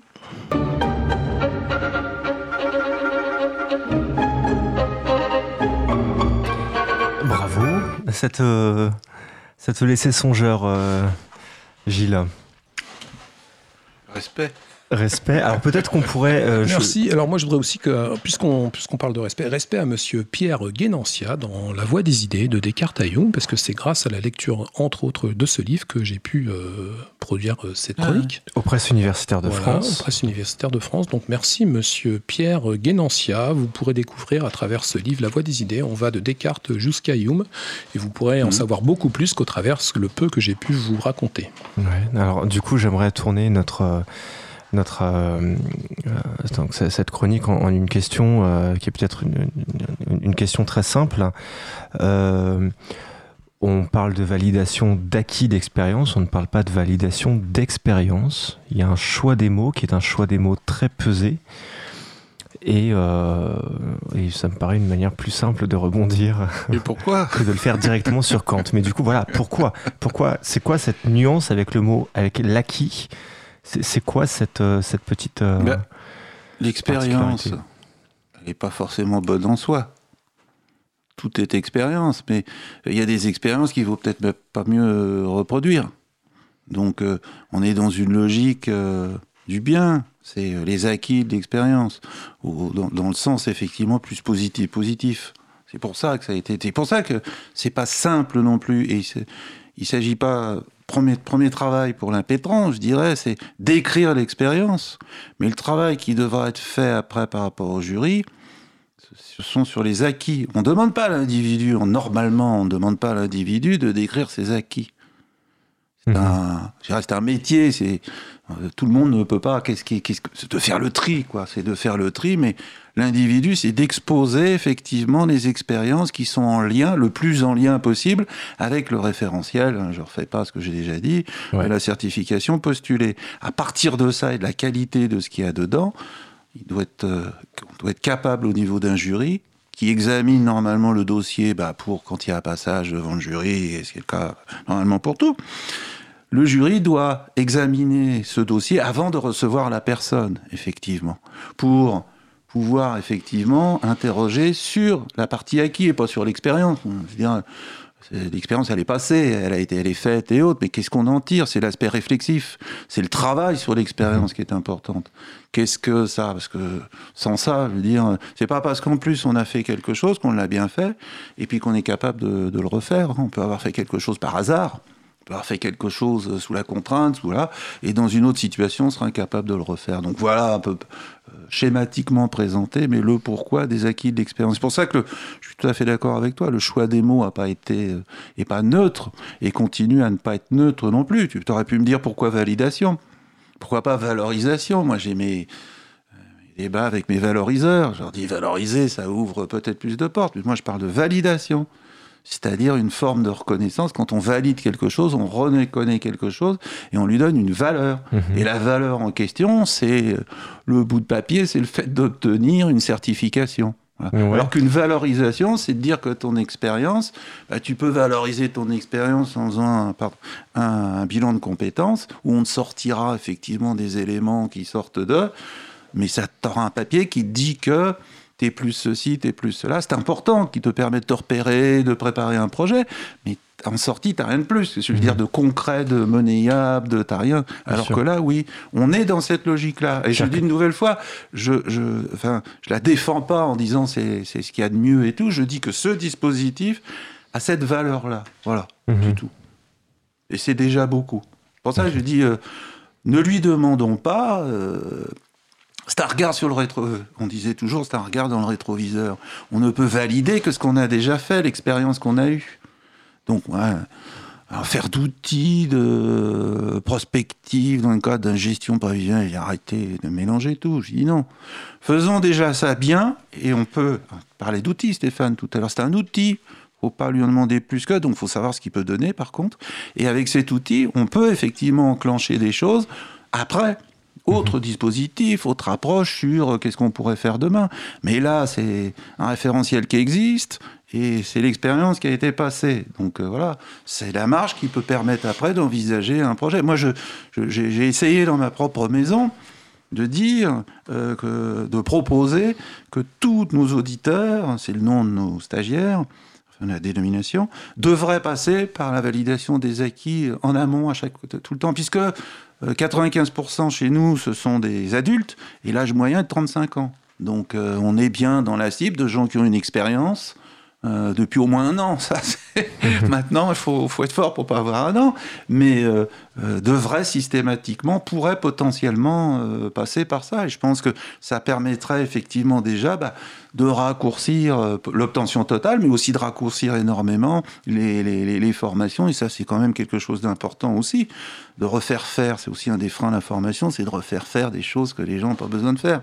Mais pour des raisons X et Y, on va le dire gentiment, euh, qu'on habille avec des histoires pédagogiques, mais ils sont en règle générale que des histoires financières. Euh, on les oblige ah si t'as pas fait là, là, tu peux pas prétendre à. Voilà. Mhm. Alors que là, on est effectivement dans une autre configuration, dans une logique de parcours, mais une vraie logique de parcours pour moi où on, on utilise des dispositifs. On prend pas un dispositif qu'on va tordre et qu'on va lui faire faire un truc où les gens vont les perdre. Mhm. De toute façon, on va les perdre parce que ça peut pas tenir quoi. Il va y avoir des échecs après euh, qu'on expliquera euh, en disant oh là là c'est c'est c'est pas c'est pas ça a pas été si ça a pas été non simplement on a utilisé un dispositif autrement que ce pourquoi il était censé être fait. Donc ça, tu l'as proposé euh, chez toi, c'est pas oui tout à fait plusieurs neutre fois ça fait des Puisque- non non j'ai eu l'occasion d'en parler. Oui, non, non, à certains décideurs, quand on est dans la réflexion un peu prospective, Mhm. Comment on pourrait faire évoluer effectivement les choses. Oui. Non mais voilà, c'est ça. Moi, je voulais aller sur cette dimension prospective. C'est pas neutre dans la mesure où Ouais. tu es pas seulement euh, euh, en posture de proposition comme ça peut se faire dans, dans toutes sortes de boîtes, mais surtout tu as fait partie des accords. euh, Enfin, tu as fait partie de la négociation en 2002. Tu as fait partie de la mission, la seule qui a existé. On, l'a- on l'a mentionné tout à Oui. l'heure à, l'éducation nationale Et puis l'interministériel aussi, je représentais l'éduc et à l'Europe, et à l'interministériel. représentais effectivement, l'Europe. ouais. le, la France. Voilà, je Ouais. siégeais. Mais euh, oui, mais après. euh, Ah mais du coup, du coup, est-ce que c'est ça l'avenir de, de la VAE Est-ce que la- l'avenir de la VAE fait partie, doit ou doit faire partie de la formation? Qu'est-ce qu'elle va devenir? Et, et est-ce que ça s'éloigne de cette, de ce regard que tu portes toi sur la VAE Deux choses. Prospectif, tel que je le vois se faire, oui, moi j'ai l'impression que ce que j'entends et ce que je vois, la formation est en train, je vais pas dire de prendre sa revanche, mais de reprendre un petit peu ce qu'elle avait cru perdre. Et euh, moi je trouve que c'est dommage. Voilà. Je trouve que c'est dommage par rapport au dispositif, une nouvelle fois. Mon origine, c'est consultant formateur. euh, voilà. Donc, euh, j'ai rien contre la formation. Je veux dire, c'est pas c'est autre chose. Je trouve que c'est dommage, effectivement, de pas continuer, de pas accentuer, je dirais, parce qu'on va continuer quand même, mais de pas accentuer vraiment cette, ce- par rapport à des travaux sur l'expérience, sur la valeur de l'expérience. Patrick en parlait dans, sa chronique euh, d'un haut niveau, hein.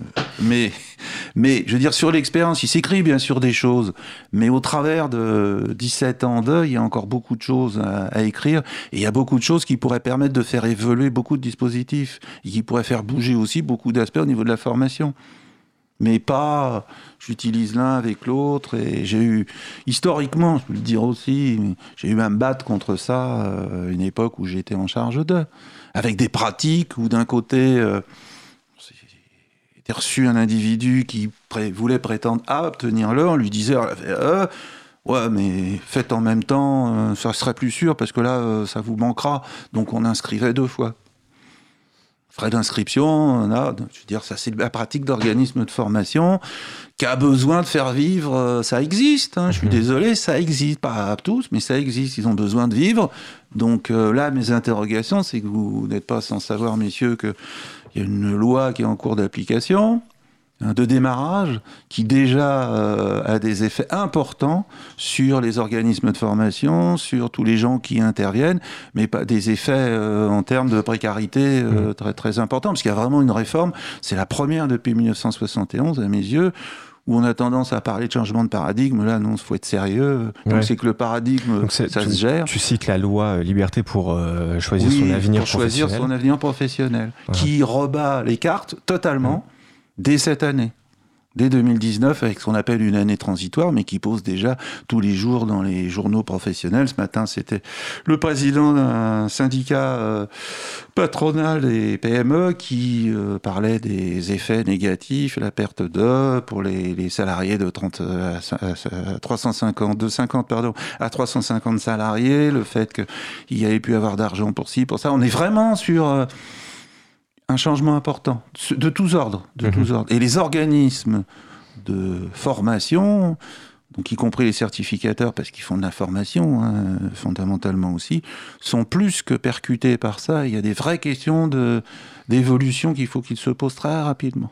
Très, très rapidement. Donc, y compris la validation des acquis et pas complètement en dehors de cet aspect-là. Je le disais tout à l'heure, par la voix de la ministre du Travail, effectivement, elle en avait parlé il y a déjà quelques mois. Moi, j'avais écrit en disant ben, Madame la ministre, au mois de juillet, vous nous dites qu'en septembre, il y aura une mission. J'avais écrit ça au mois de décembre. C'était peut-être pas la bonne année. Et puis bon, je dis pas que c'est moi qui ai déclenché, mais je sais que depuis euh, un mois, il y a des choses qui sembleraient se faire, de ce que j'ai expliqué tout à l'heure, des groupes de travail sur cet aspect. Donc la validation des acquis, qui n'a pas encore bougé grand-chose dans cette loi de septembre 2018, devrait aussi quand, je suis incapable de le dire, mais à mon avis, ça devrait aller assez vite, on devrait avoir des évolutions quelles qu'elles soient. Mhm. Et j'entends beaucoup, beaucoup, parce que je connais certains des acteurs qui ont été invités à participer, ce sont des gens qui sont sur la logique parcours mix, formation, euh, voilà. Parce qu'on remet, euh, en fait, on remet la gestion des, parcours euh, professionnels des personnes entre leurs mains, à travers le CPF, et on, on, en enlève un petit peu. Voilà, la, gestion par l'entreprise aurait tendance, du moins par par certains à disparaître pour certains dispositifs, puisqu'avant le CPF était euh, co. Euh, enfin, on a eu le DIF qui consistait à un échange entre l'employeur et le salarié hmm. pour euh, ensemble convenir d'un dispositif de formation. On a le CPF qui change un peu la donne, si ce n'est qu'on peut tout de même se former sur le temps de travail si l'employeur veut bien. Donc le compte personnel de formation. Le compte personnel de formation, voilà. Hmm. Et là, on en est à un compte personnel de formation qui euh, avec une gestion qui est complètement entre les mains de l'individu, de la personne, avec un, une, bientôt une application sur euh, les smartphones, si j'ai bien compris, mmh. au travers de laquelle je vais pouvoir euh, décider de ma formation. Et, c'est ça que tu crains, Gilles, c'est la complexification du, de l'ingénierie de parcours? Il y a plusieurs choses. c'est un autre débat, mais je me pose la question. Non, non, non, non. Alors sur cet aspect-là, euh, on m'expliquera comment, euh, au mois d'octobre, puisqu'on nous le promet au mois d'octobre, un individu lambda qu'on sait que déjà il n'accède pas à la formation de tous les dispositifs qu'il y avait avant, c'est ce que l'on nous dit, c'est pour ça qu'il y a eu cette réforme, mmh. va pouvoir effectivement sur son smartphone, on censé qu'il en ait un, faut espérer, première chose, mais on va, tout le monde va en avoir, choisir une formation donc sélectionner une formation, contacter directement l'organisme qui l'a fait, avoir les prix, les durées, s'inscrire, payer, mhm. et avoir jusqu'à la convocation euh, tout ça fait dessus. Moi, je veux bien en théorie, je veux dire, c'est très bien l'individu. L'individu, c'est la mode euh, hein, depuis des années. On renvoie la responsabilité tous aux individus. Le premier dossier, ça avait été le chômage. C'était aussi. Donc c'était très intéressant. Ces chômeurs qui sont responsables de leur chômage, tout le monde le sait. Là, la formation, ce sera clair et net. Ceux qui vont pas se former, là, on pourra. Ce sera de leur faute. Sauf que euh, on m'expliquera. Déjà, l'aspect technique, c'est quelque chose d'impressionnant, mais faisons confiance à la technique. On dit que ça marche mais euh, les gens ont déjà du mal à s'inscrire. Euh, là, je veux dire, ça va pour les catégories CSP important pour euh, ceux qui ont l'habitude de, mais aujourd'hui, c'est pas ça la vraie vie. Hein. C'est pas ça, aller dans les gares, aller partout. Moi, je suis sidéré de voir encore ma gare de Lyon que je prends tous les jours, des jeunes avoir du mal à, à faire des réservations et demander, même demander, ça m'est arrivé quand ils me demandent, et des pas, je parle pas de migrants, hein. je parle de ceux qui, semblent parler à peu près correctement. C'est plusieurs trucs, c'est trop. Donc là, avec quelque chose euh, euh, qui mène le truc de bout en bout, moi je veux bien. Pourquoi pas? On verra. De toute façon, l'avenir nous dira que. Première chose. Deuxième chose, cette loi, euh, par, je disais en préambule, c'est un constat. Effectivement, il y a une somme importante, entre une trentaine de milliards, c'est pas vrai, parce que dedans il y a les salaires, on mélange les chèvres, hein, comme d'habitude, torchons et les serviettes. Mais c'est quand même des sommes importantes. Et effectivement, ça va toujours au même, on le sait. C'est ben, déjà pourquoi Aux plus formés, parce qu'ils savent décrypter les procédures, ils savent décrypter l'œil, ils savent aller sur les sites internet, ils savent aller sur les, je disais, le répertoire national d'œil. Il n'y a pas grand monde qui est capable d'aller se repérer dessus, à part les professionnels. Et encore, il y en a qui ont du mal parce que c'est codé, parce que c'est, il faut toute un, une capacité, une agilité intellectuelle que quand on n'est pas dedans, c'est pas si évident. Faire le bon choix en plus, comme on le fait?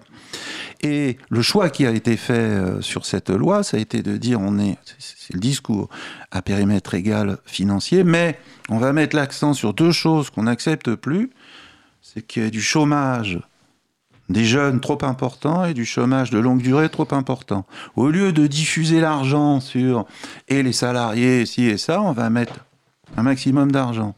Après, il y a le pic, le programme euh, d'investissement sur les compétences, 15 milliards, qui est centré sur les bas niveaux. Sur... Donc les questions qui se posent, L'aspect cotisation de financement, ça a été complètement changé pour les entreprises. Il y a des choses qui ont été supprimées. Alors c'est bien des cotisations en moins, c'est le gros fantasme sur pas mal. Hein. On cotise plus, donc on est plus heureux, sauf que les contreparties qu'il y a derrière n'existent plus non plus. Et dans les entreprises de 50, je le disais tout à l'heure, 350 salariés, le propre syndicat des, patrons de ces, boîtes-là euh, sont en train de monter au créneau, ils le font depuis le début en disant mais s'il n'y a plus d'argent mutualisé pour euh, comment on va accompagner, comment on va aider les salariés à maintenir, développer les compétences, accéder euh, aux formations qui pourront avoir... terminer puisqu'il n'y a plus d'argent.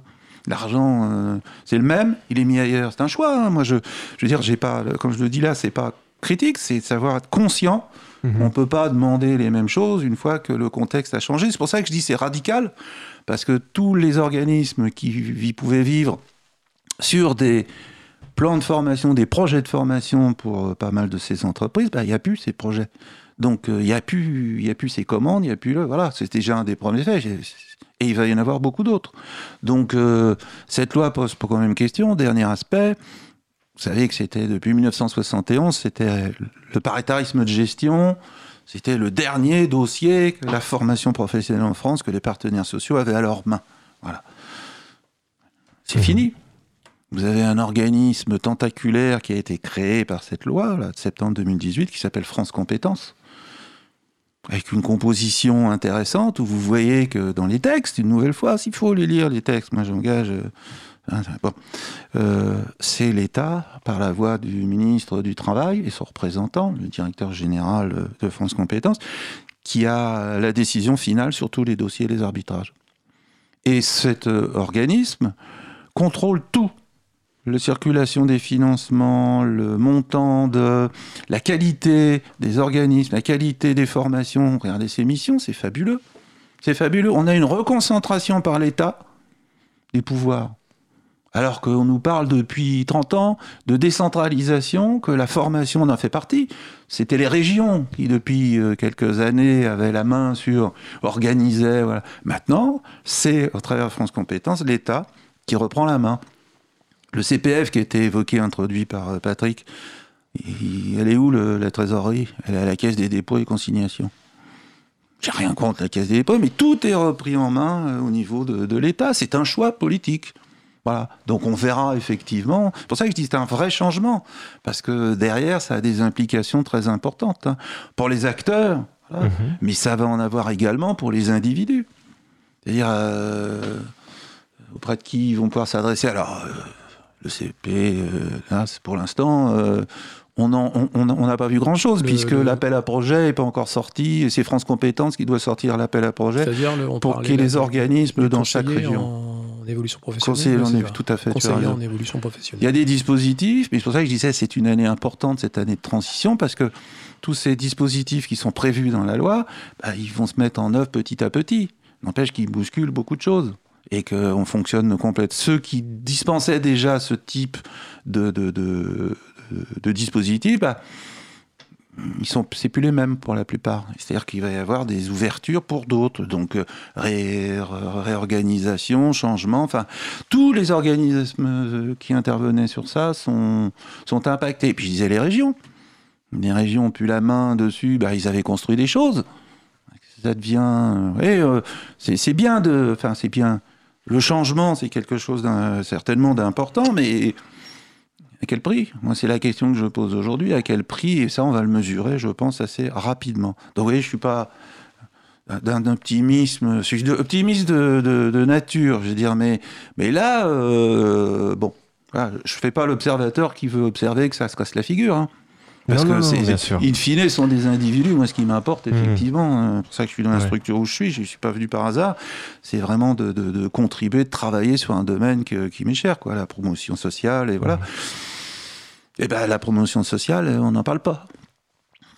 Malgré le fait que justement le, financement euh, euh, soit euh, aille beaucoup plus vers les demandeurs d'emploi maintenant que, que, les personnes salariées, c'est-à-dire qu'il y, y, a une croyance qui, qui, émane du gouvernement qui est que la formation permet de trouver du travail et donc du coup ce, ce, ce, ce déplacement on a alors ça c'est pas les seuls. déjà ceux d'avant, ils étaient revenus sur un vieux débat pour les vieux comme moi sur l'adéquationnisme, Mhm. emploi-formation. Alors, On a pardon, eu ça je dans dis, les je dis une 80. croyance, c'est c'est pas pour dénigrer la, la démarche du gouvernement, mais non, mais bon, ok. Non, non, mais je veux dire, historiquement, C'est-à-dire qu'en fait, on ne sait pas. Voilà, c'est-à-dire qu'en fait, on n'a pas d'études qui voilà, permettent clairement voilà. de démontrer que formation égale emploi. non. Ça compte. On... Alors, des, des- des chercheurs très forts ont essayé d'expliquer qu'on était, on pouvait expliquer euh, une partie du chômage par la non-formation. Waouh. Mais la formation en tant que telle contribue. C'est comme la VAE comme outil contribue, mais c'est pas. Euh, je l'adéquationnisme, on a essayé il y a déjà des décennies. Euh, on a du recul, donc des études, ça n'a rien démontré. En fait, c'est activité et travail égale emploi. Et, Bah oui, de- c'est pas de le vont- pas la de formation là qui crée l'emploi. un besoin en Mhm. formation et puis euh, Ça y est, c'est, un peu comme j'entends, euh, une époque, j'avais été très surpris par ça, puis j'avais un peu creusé ça, les- le- le- la différence entre des gens qui obtiennent des diplômes initiaux et ce qu'ils font après.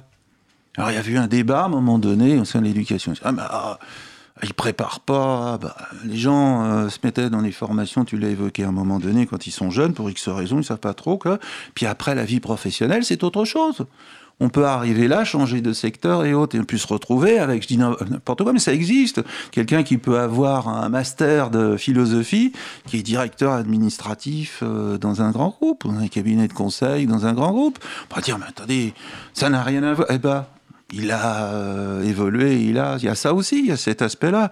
Donc, euh, il y a l'emploi, je vous mets les kilos de formation sur tel, là. Je suis désolé, euh, j'espère que là, ça va peut-être aller mieux, on va peut-être trouver la recette. Mais jusqu'ici, on ne l'avait pas trouvé. Donc, euh, on va voir. Hein, On va voir. Les premières choses qui sont signées, dans les conventions avec beaucoup d'argent derrière, c'est un peu ça. Et aujourd'hui, les premiers chiffres qu'on a sur l'emploi, je ne les ai pas amenés, mais je les ai travaillés aussi parce que c'est important pour moi. L'amont, c'est l'emploi. C'est pas clair. Bah, C'est-à-dire Ouais. qu'on ne mesure pas des faits, des réformes pour l'instant. C'est un peu tôt. Mais je veux dire, euh, on va suivre. Il faut suivre. Voilà. Parce que si ça marche, tant mieux. Je veux dire, si leur truc, euh, euh, on est un peu bousculé, bah. On s'adaptera. non, mais voilà. Mais mais faut qu'il y ait des résultats. Voilà. Ce que je veux dire, c'est qu'il faut qu'il y ait des résultats vu le, les changements brutaux. En plus brutaux, la manière dont c'est imposé. C'est pas négocié, rien n'est négocié, tout est imposé. Il faut vraiment que ça marche, parce que ça va laisser des traces quand même. Au-delà de certains organismes qui ont du souci à se faire, mais ça, bon, c'est la vie. hein. Il n'y a pas que dans, dans notre Les corporation, de je dirais, pas que là que ça pose question. Voilà, j'en dirai pas plus. Eh ben, n'en disons plus. Merci euh, beaucoup, euh, Gilles Chilnec, euh, d'être euh, passé nous voir et de nous avoir euh, éclairé sur euh, la question de la, la validation euh, des acquis euh, d'expérience. Euh, merci, Patrick. Ça me fait plaisir. Et euh, merci également à Olive euh, qui nous a aidé. euh, pour la technique, la semaine prochaine, nous recevrons Valérie Cohen-Scali pour parler des conseillers d'orientation. Nous aurons l'occasion de lui demander à quoi sert un conseiller d'orientation. On se retrouve donc dimanche prochain à 15h sur 93.fm. Merci de nous avoir suivis. Bon après-midi. Bonsoir à tous.